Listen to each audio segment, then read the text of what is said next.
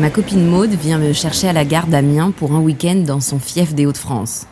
La tête par la fenêtre, je savoure le vent sur mon visage. Au loin, plantés dans les champs de colza et de maïs, tournent des éoliennes aux pales énormes. Maude suit mon regard. Je les ai toujours connues là, celles-là. Elles nous saluent avant d'arriver au village. C'est vrai que c'est pas nouveau les éoliennes. Mais alors, pourquoi est-ce qu'on n'en voit pas plus en France? Pourquoi est-ce que j'en vois si peu en Bretagne, par exemple, alors que le vent ne manque pas On doit avoir un vent de meilleure qualité dans le nord. En rentrant chez moi, la question me reste en tête. Je fais quelques recherches sur les éoliennes en France. Aujourd'hui, trois régions, les Hauts-de-France, le Grand Est et l'Occitanie, concentrent environ 65% des quelques 10 000 éoliennes du pays. Pas étonnant qu'elle salue Maud sur son chemin depuis Arras. Mais au niveau national, est-ce que ça pèse vraiment? Quelle part occupe l'éolien dans le mix électrique? Je suis allé voir le bilan 2020 de RTE, le réseau de transport d'électricité. Voici ce qu'on lit. L'énergie nucléaire représente plus de 70% de notre production totale d'électricité. Ensuite, il y a les énergies renouvelables, 26%. Ce sont quasi exclusivement l'éolien, le photovoltaïque et l'hydraulique qui restent la première des énergies renouvelables en France pour le moment. Et puis reste le gaz, le fioul et le charbon. Le nucléaire arrive donc en première position. En France, la programmation pluriannuelle de l'énergie, plus connue sous le nom de PPE, a fixé un plafonnement à 50% de la part du nucléaire dans le mix électrique français d'ici à 2035. Selon le site du ministère de la Transition écologique, la réduction à 50% de la part du nucléaire suppose de, je cite, favoriser les économies d'énergie et le développement des énergies renouvelables. 2035, ça va arriver vite. La question, c'est de savoir si on aura suffisamment développé la filière des renouvelables d'ici là pour compenser la baisse du nucléaire.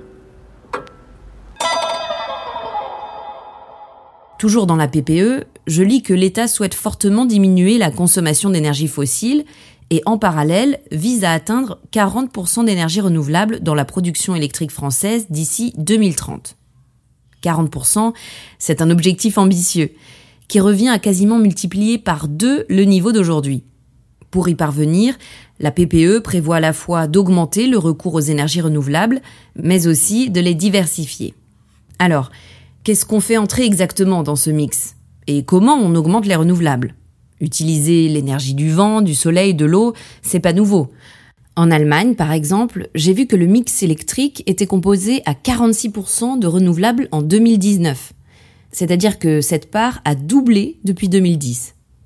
On voit même des pays comme l'Espagne envisager de passer aux 100% renouvelables d'ici quelques années. Et en France alors? Où est-ce qu'on en est dans le développement des renouvelables? Est-ce qu'on va pouvoir atteindre notre objectif de 40% d'ici 2030 Bon, je crois qu'il est temps que je me penche sérieusement sur le sujet et que je commence ma petite enquête.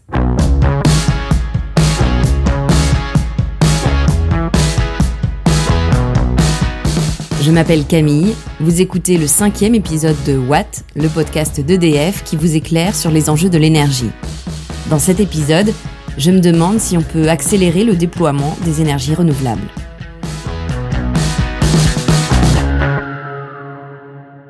Déjà, je voudrais être sûr de comprendre ce que c'est qu'une énergie renouvelable.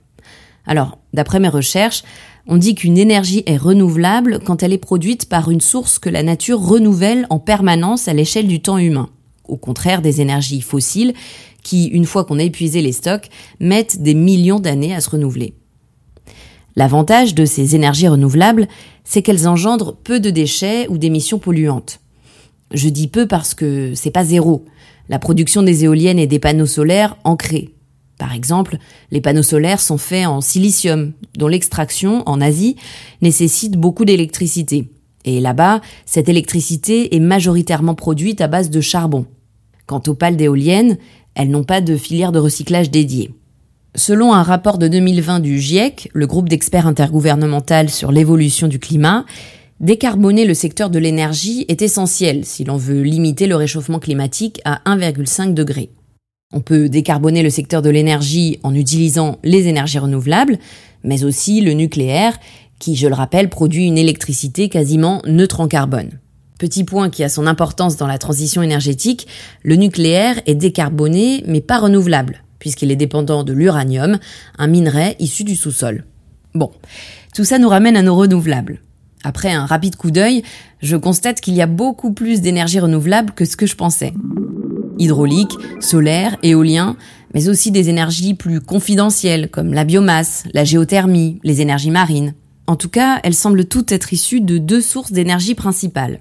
La première, c'est le soleil, qui émet des rayonnements transformables en électricité grâce aux fameux panneaux photovoltaïques, ou en chaleur, par le biais des chauffe-eau solaires. Le soleil génère aussi des variations de température et de pression à l'origine des vents. Il est responsable du cycle de l'eau, donc de toute la puissance hydraulique, de la croissance des plantes qui engendre la biomasse, ainsi que de la décomposition de la matière organique qui peut créer du biogaz. Et puis la seconde source d'énergie, c'est la Terre, dont la chaleur interne peut être récupérée à la surface. C'est ce qu'on appelle la géothermie. Mais si on regarde plus précisément, 93% de la production électrique issue des énergies renouvelables provient de trois sources en France. L'hydraulique à 51%, l'éolien terrestre à 32% et le photovoltaïque à 10%. Les autres sources d'énergie renouvelables se divisent les 7% restants. Or, dans ce reste, il y a les énergies marines, par exemple. En France, on a un littoral très important. Pourquoi est-ce qu'on ne l'utilise pas plus? Pareil pour le biogaz c'est-à-dire la fermentation de matière organique. Si on l'utilisait plus, on pourrait peut-être alimenter des zones rurales en électricité, non? Pour mieux comprendre ce mix électrique renouvelable, je suis allée poser mes questions à David Marshall de l'ADEME, l'Agence de l'environnement et de la maîtrise de l'énergie.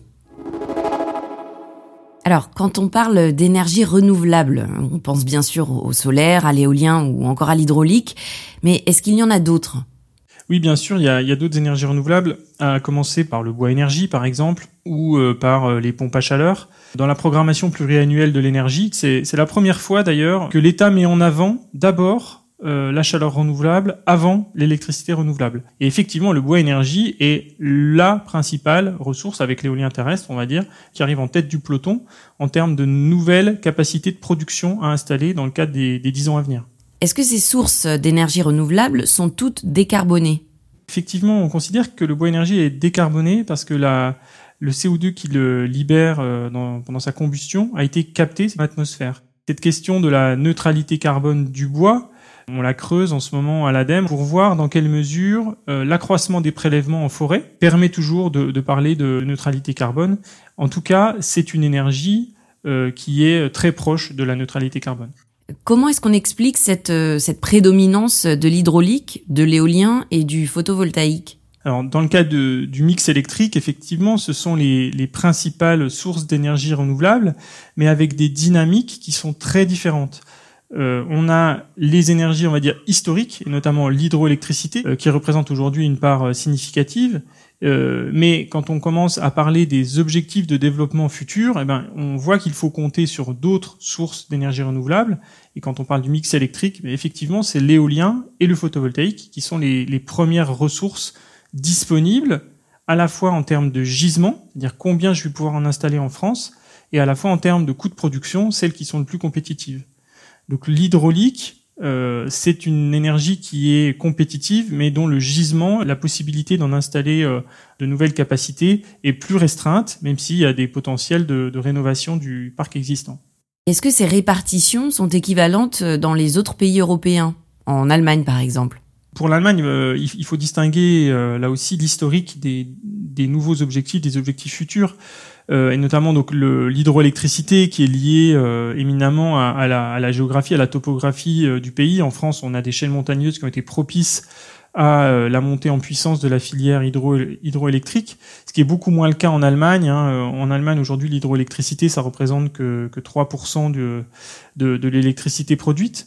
Mais là où euh, les objectifs se rejoignent, c'est sur le développement de l'éolien et du photovoltaïque. Je dois dire que c'est euh, au niveau mondial les filières de la transition. On a aujourd'hui des capacités euh, éoliennes et photovoltaïques qui sont les premières capacités installées dans le monde aujourd'hui de, devant toutes les autres formes euh, d'énergie.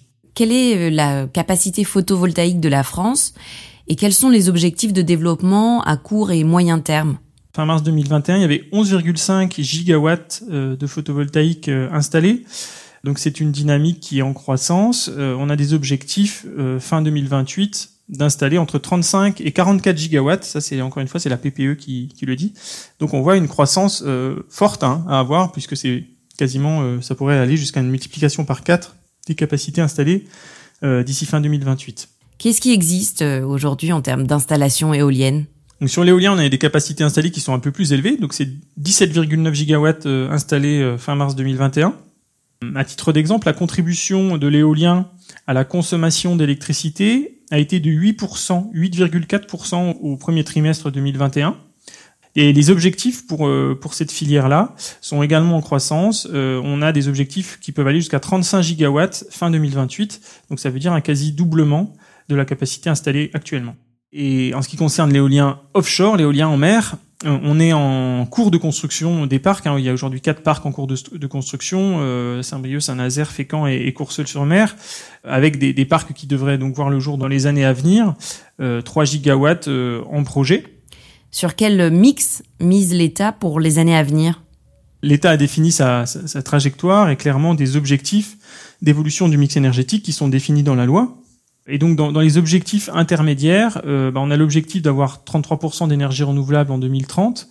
Et cet objectif euh, de 33%, il se décline différemment selon qu'on parle par exemple de chaleur, c'est 38% de la chaleur renouvelable, ou de l'électricité, 40% de l'électricité qui devrait être renouvelable en 2030. Et également un objectif à 2035 de, de diversification du mix euh, électrique avec 50% de, de nucléaire à 2035. Est-ce que toutes les énergies renouvelables sont équivalentes en termes de coût d'installation, de capacité de production et de durée de vie des installations? Non, pas du tout. Euh, on parlait d'hydroélectricité, bah, la, durée de vie des barrages hydroélectriques est très importante, euh, alors que la durée de vie euh, des, éoliennes ou du photovoltaïque est, plus de l'ordre de, de, 25 ans. Les coûts de production pour les énergies renouvelables dépendent beaucoup de la qualité du gisement c'est-à-dire la localisation. Est-ce qu'on est par exemple dans un lieu bien ensoleillé pour le photovoltaïque ou dans un lieu bien venté pour l'éolien? Quel est l'avenir de l'énergie hydraulique en France? La capacité installée sur, en, hydroélectricité est, d'ores et déjà très importante, hein, de environ 25 gigawatts. Il y a une partie qu'on appelle hydroélectricité au fil de l'eau. Au fur et à mesure où l'eau coule, euh, on produit sans pouvoir vraiment piloter cette production. Mais il y a aussi une partie de cette production qu'on appelle hydraulique de type plaque, communément euh, les, les, barrages, dont on peut piloter ou moduler la production. Donc ce qui est intéressant avec l'hydraulique, hein, c'est euh, la modularité de cette production qui est, qui est pilotable en partie, soit dont on peut moduler le niveau de production avec l'hydraulique de type plaque, soit dont on peut carrément euh, stocker une partie de l'électricité avec les steppes. C'est un allié majeur au développement des énergies renouvelables, l'éolien et le photovoltaïque, dont, la production est par nature variable au gré de la météo. Le fait qu'on ait une puissance hydroélectrique qui puisse être modulée est un allié majeur au développement des autres ENR. D'ailleurs, j'ai vu que DF a mis en service une nouvelle centrale hydroélectrique à Romanche-Gavet en octobre 2020 qui remplace d'anciens barrages. Sa puissance augmentée de 40% permet d'alimenter en électricité l'équivalent des villes de Grenoble et de Chambéry. Mais ce que je me demande quand même, c'est pourquoi l'installation des éoliennes et des panneaux photovoltaïques ne va pas plus vite? Selon la PPE, le développement des énergies renouvelables pourrait fortement aider les territoires. Environ 100 000 emplois pourraient être créés pour répondre aux besoins de main-d'œuvre. D'autant plus qu'une grande part de ces activités économiques n'est pas délocalisable, comme la construction de parcs de production et leur exploitation, quelle que soit la source d'énergie. Et toujours selon la PPE, on pourrait imaginer, grâce au développement des énergies renouvelables, l'augmentation du produit intérieur brut de plus de 2,8 points d'ici à 2028 et une augmentation du pouvoir d'achat des ménages de 2,2%. Si je comprends bien, les énergies renouvelables, c'est bénéfique pour le climat, pour l'économie et pour les territoires. Mais alors du coup, qu'est-ce qui bloque? Là, je suis à ma fenêtre. Je regarde la ville. C'est bien beau de vouloir mettre des éoliennes partout, mais là par exemple, autour de moi, je vois pas bien où est-ce qu'on pourrait en installer. Si le développement des éoliennes ne va pas aussi vite qu'on le voudrait, c'est sûrement parce qu'il se heurte aussi à des controverses locales.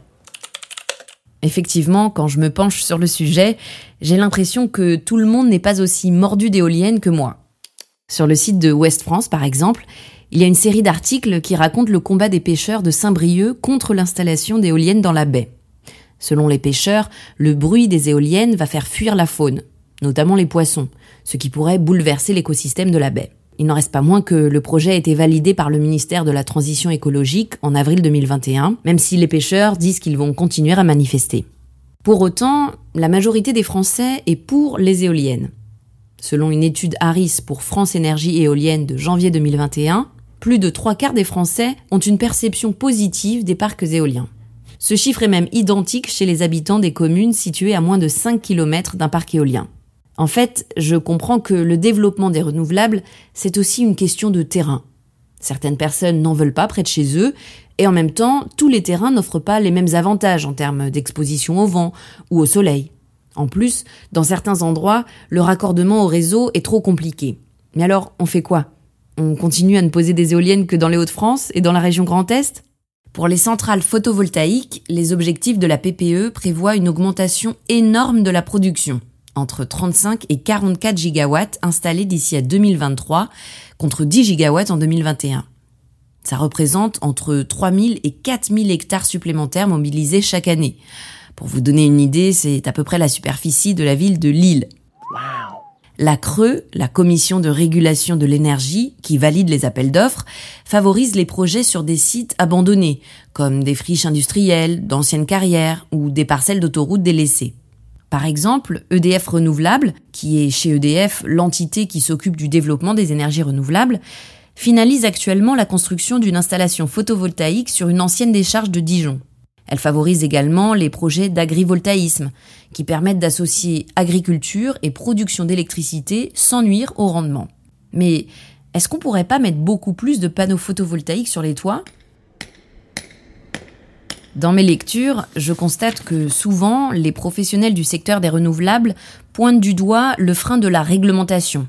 Elle régule l'implantation des moyens de production en limitant l'artificialisation des sols ou le bruit, mais aussi en tenant ces sites à distance des habitations et elle fixe le montant du soutien financier aux installations.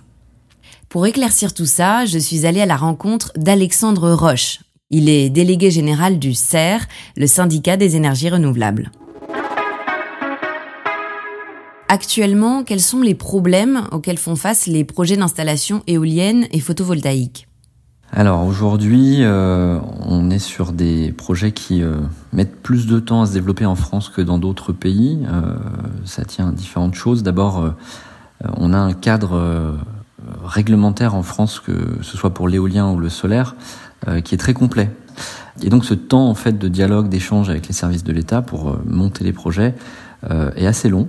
On a évidemment, euh, c'est pas passé inaperçu euh, sur l'éolien, une stratégie assez systématique de la part des opposants qui euh, sont dans une logique d'intenter donc des recours contre les différents projets éoliens terrestres, mais également, euh, on l'a vu sur l'éolien en mer. Et puis, plus globalement, si on veut accélérer, il faut également de la visibilité sur le cadre économique, que ce soit à la fois sur l'éolien, mais surtout aussi sur le solaire. Et on attend toujours désormais euh, la validation de ce futur cadre économique. Euh, c'est pour ça qu'on est un petit peu là dans une période d'attentisme. Quand vous mentionnez le cadre économique, est-ce que vous parlez notamment des tarifs de rachat de l'électricité photovoltaïque? Alors il y a deux choses. Il y a euh, d'abord le cadre des appels d'offres. ça c'est ce qui est utilisé dans l'éolien terrestre. Et dans le solaire, on a également ce dispositif d'appel d'offres et on a un autre dispositif pour les projets de plus petite taille, qui est donc ce tarif d'achat pour essentiellement donc le segment du solaire sur les toitures, les ombrières de parking par exemple. Ça fait plus d'un an maintenant qu'on attend euh, que ce cadre euh, évolue. Donc voilà, on est euh, sur un segment qui est sous-exploité, mais qui va sans doute rapidement monter en puissance. concrètement, où est-ce qu'on peut créer de nouveaux champs éoliens? Alors le développement de l'éolien aujourd'hui en France, il est concentré euh, essentiellement euh, dans les Hauts-de-France et dans le, Grand Est.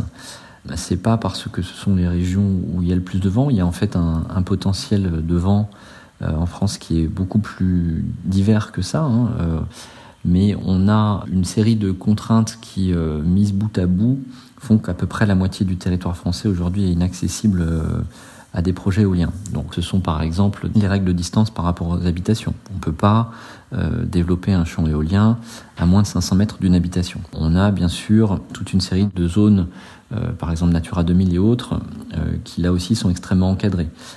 On a ensuite un autre élément qui est très important en France, c'est les contraintes aéronautiques. Contraintes radar, des contraintes de plafond, par exemple des couloirs aériens. Et un des enjeux justement pour avoir une répartition un peu plus harmonieuse de l'éolien en France, c'est justement de travailler sur ces contraintes pour en lever certaines de manière à pouvoir rendre des territoires plus accessibles. Est-ce que l'impact sur la biodiversité joue dans le choix des terrains? Bien sûr, la biodiversité, c'est quelque chose qui fait partie intégrante euh, du processus de développement d'un projet. Alors, on peut penser euh, à, l'éolien d'abord, euh, par exemple, le positionnement des parcs par rapport aux couloirs de migration de certains types d'oiseaux. C'est quelque chose qui, évidemment, a une influence sur le projet. Mais c'est également le cas pour l'éolien en mer, par exemple, par rapport à, des gisements halieutiques Aujourd'hui, quand on crée une, installation hydroélectrique sur un cours d'eau, il y a toujours un dispositif de passe à poisson, par exemple, qui permet tout simplement aux poissons, par exemple migrateurs, de pouvoir euh, librement circuler euh, en amont et en aval du barrage. C'est pour ça que euh, un projet renouvelable se développe pas en deux mois. on doit justement réfléchir à tous ces aspects-là, mener des suivis environnementaux, collecter des données pour pouvoir garantir que l'impact du projet sur le milieu sera le plus limité possible. À votre avis, euh, quels sont les principaux leviers à activer pour atteindre les objectifs de la PPE pour 2023 et 2028 Il y a euh, peut-être un, enjeu d'accélération euh, de traitement des, projets, des demandes notamment d'autorisation. Et donc pour, pour atteindre ces objectifs, il y a en effet à agir sur le volet peut-être simplification administrative, en tout cas fluidification du dialogue euh, avec les services de l'État dans les instructions de projet. Il y a aussi une question euh, liée à la disponibilité du foncier. On voit qu'aujourd'hui, c'est sans doute un des facteurs qui peut devenir limitant. Donc, typiquement, si je reprends l'exemple du solaire, on n'a pas besoin d'énormément euh, de terrain en fait pour atteindre les objectifs de la PPE. Il faut à peu près entre 2000 et 3000 hectares par an. Ça veut dire aussi que un autre levier, c'est peut-être de euh, donner euh, plus de poids aux solutions innovantes comme l'agrivoltaïsme, comme le solaire flottant. Et puis plus globalement, il faut il faut s'assurer que la visibilité qu'on a dans la PPE avec ses, objectifs et ses calendriers d'appel d'offres soit tenue. Est-ce que vous pouvez nous expliquer ce qu'est le repowering? Le repowering, c'est partir d'un site de production existant, notamment donc éolien, qui arrive en fin de vie et de rééquiper ce même site avec des machines plus récentes, plus puissantes, euh, ce qui veut dire en général d'une taille plus importante. Alors est-ce que c'est une solution euh, pour accélérer la transition énergétique en France Sans doute. Alors en particulier dans l'éolien terrestre, on estime que euh, entre 2020 et 2030, on aura à peu près 9 gigawatts de capacité éolienne qui vont arriver en fin de contrat d'achat. Et donc ça, ça va là aussi euh, participer à l'atteinte des objectifs, puisque ça veut dire que sur un même site, quand on avait des éoliennes euh, plus basses de 90 euh, mètres de haut par exemple, qui avaient une puissance somme toute assez limitée. Aujourd'hui, la technologie a progressé très rapidement. On a des éoliennes plus puissantes et qui produisent donc plus d'énergie avec en fait même moins de mâts. C'est aussi ça la beauté du, du, repowering, c'est que on peut faire plus d'énergie avec finalement encore moins d'éoliennes sur un même site. Et est-ce qu'on peut adapter le principe du repowering éolien aux autres énergies renouvelables? Oui, c'est tout à fait euh, envisageable et sans doute même envisagé. Euh, alors bon, pour certaines installations hydroélectriques, euh, on peut tout à fait imaginer de changer les turbines, de mettre des turbines plus puissantes. Ça, c'est une option. Et puis pour le solaire, de la même manière, on peut tout à fait imaginer de rééquiper certains parcs existants.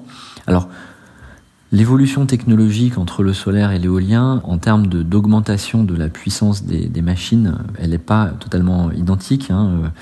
Euh, sur l'éolien, les, progrès de puissance des machines a été plus rapide que sur le solaire. Néanmoins, on pourrait tout à fait imaginer aussi qu'il euh, y a certains parcs solaires euh, en France qui fassent l'objet de renouvellement, oui. Bon, mais une fois qu'on a installé plein d'éoliennes et de panneaux solaires sur un territoire, est-ce qu'on peut vraiment être autonome en électricité? Déjà, ça paraît évident, il faut résoudre la question de l'intermittence de certaines énergies renouvelables. Contrairement à l'hydraulique, qui est une énergie renouvelable qui présente le double avantage d'être pilotable et de stocker grâce au système de pompage, il n'y a pas toujours du soleil ou du vent. Il semble donc logique qu'il y ait un approvisionnement énergétique irrégulier. J'ai passé un peu de temps avec les équipes d'EDF renouvelables. Elles m'ont expliqué qu'il existe déjà des solutions efficaces pour stocker l'énergie et la redistribuer plus tard quand il n'y a plus de soleil ou de vent. Déjà, pour l'hydraulique, on peut réaliser ce qu'on appelle des retenues. Remonter l'eau en altitude de manière à turbiner plus tard pour produire l'électricité quand on en a réellement besoin. On appelle ça des steps, des stations de transfert d'énergie par pompage. Pour le solaire et pour l'éolien, on peut utiliser des batteries de stockage. Elles permettent de stocker l'énergie produite par les panneaux photovoltaïques en journée, lorsque la production est la plus forte, ou celle produite par les éoliennes lorsque le vent se lève, et de la redistribuer au moment où la demande en électricité est importante. Elles permettent aussi de stabiliser la fréquence. Je m'explique. En fait, EDF livre de l'électricité à un certain niveau de tension et à une certaine fréquence, 50 Hz. Tous nos appareils électriques, du grille-pain à la machine à laver, sont faits pour fonctionner à cette fréquence. Et un afflux de production non prévu ou une baisse de consommation peuvent influer sur cette fréquence. Alors ces batteries permettent de réinjecter très rapidement de la puissance sur le réseau ou en soustraire et ainsi maintenir cette fréquence constante de 50 Hz. Cette batterie permet aussi de rendre autonomes des endroits dépourvus d'approvisionnement grâce au microgrid, un petit réseau électrique indépendant du réseau principal. En Guyane, par exemple, sur ces microgrids, EDF a installé des centrales qui stockent dans des batteries l'excédent solaire de la journée et le réinjectent dans le réseau principal le soir. Bon, mais tout ça ne résoudra pas complètement la question de l'intermittence. D'après mes recherches, la vraie solution, ce serait de multiplier les sources d'énergie renouvelables, et donc les surfaces où on peut les produire. EDF Renouvelable m'explique aussi que l'entreprise développe aujourd'hui le photovoltaïque flottant. Ce sont des panneaux photovoltaïques posés sur des lacs. Il développe aussi l'agrivoltaïsme, des panneaux solaires au-dessus des terres agricoles avec le double usage de créer de l'énergie et de protéger les cultures. Ou encore des ombrières solaires. Ce sont des panneaux photovoltaïques au-dessus des parkings. En clair, ce qu'on fait de plus en plus, c'est qu'on sélectionne des surfaces déjà artificialisées, des retenues d'eau industrielles, des terres agricoles, des parkings, pour faire cohabiter plusieurs activités. EDF Renouvelable développe même des panneaux solaires double face pour capter deux fois plus d'énergie. Pour l'éolien, c'est pareil. On cherche de nouveaux gisements. En ce moment, EDF Renouvelable construit trois parcs éoliens en mer, à Saint-Nazaire, à Fécamp et à Courceuil. Et un quatrième sera lancé prochainement à Dunkerque. Il développe aussi l'éolien en mer flottant, en Méditerranée, qui permettrait de poser des éoliennes là où les fonds sont plus profonds, pour encore plus de nouvelles surfaces de développement. Que je retiens de ma petite enquête, c'est que le développement des énergies renouvelables, c'est prometteur, mais c'est complexe. Chaque énergie a ses différentes sources, ses différents atouts et aussi ses détracteurs. Les énergies renouvelables sont en fait des sources d'énergie multiples, dont la production requiert des technologies différentes. Pour atteindre ces objectifs, la PPE mise surtout sur la diversité énergétique, avec une forte part des renouvelables. Cela pourra passer principalement par le développement de nouvelles énergies et, dans une moindre mesure, par une augmentation de la capacité des énergies renouvelables déjà installées, ce qu'on voit déjà avec le renforcement des performances des centrales hydrauliques, par exemple. Ce que je conclus aussi, c'est que ce qui est important pour l'avenir, c'est de pouvoir compter sur une variété des sources d'énergie qui s'adaptent au territoire des éoliennes là où l'exposition au vent est adéquate, de la biomasse dans les régions qui ont une activité agricole, etc., etc. En l'état actuel des choses, on ne peut pas encore produire une électricité entièrement issue d'énergie renouvelable intermittente. Pour l'instant, en France, c'est le nucléaire et l'hydraulique qui permettent d'assurer une énergie pilotable fiable. En tout cas, l'objectif principal, c'est que la part des énergies décarbonées prenne de plus en plus de place dans le mix, à la place des énergies fossiles. C'est vraiment là que le terme mix prend tout son sens. Un mix où les différentes énergies sont complémentaires les unes des autres.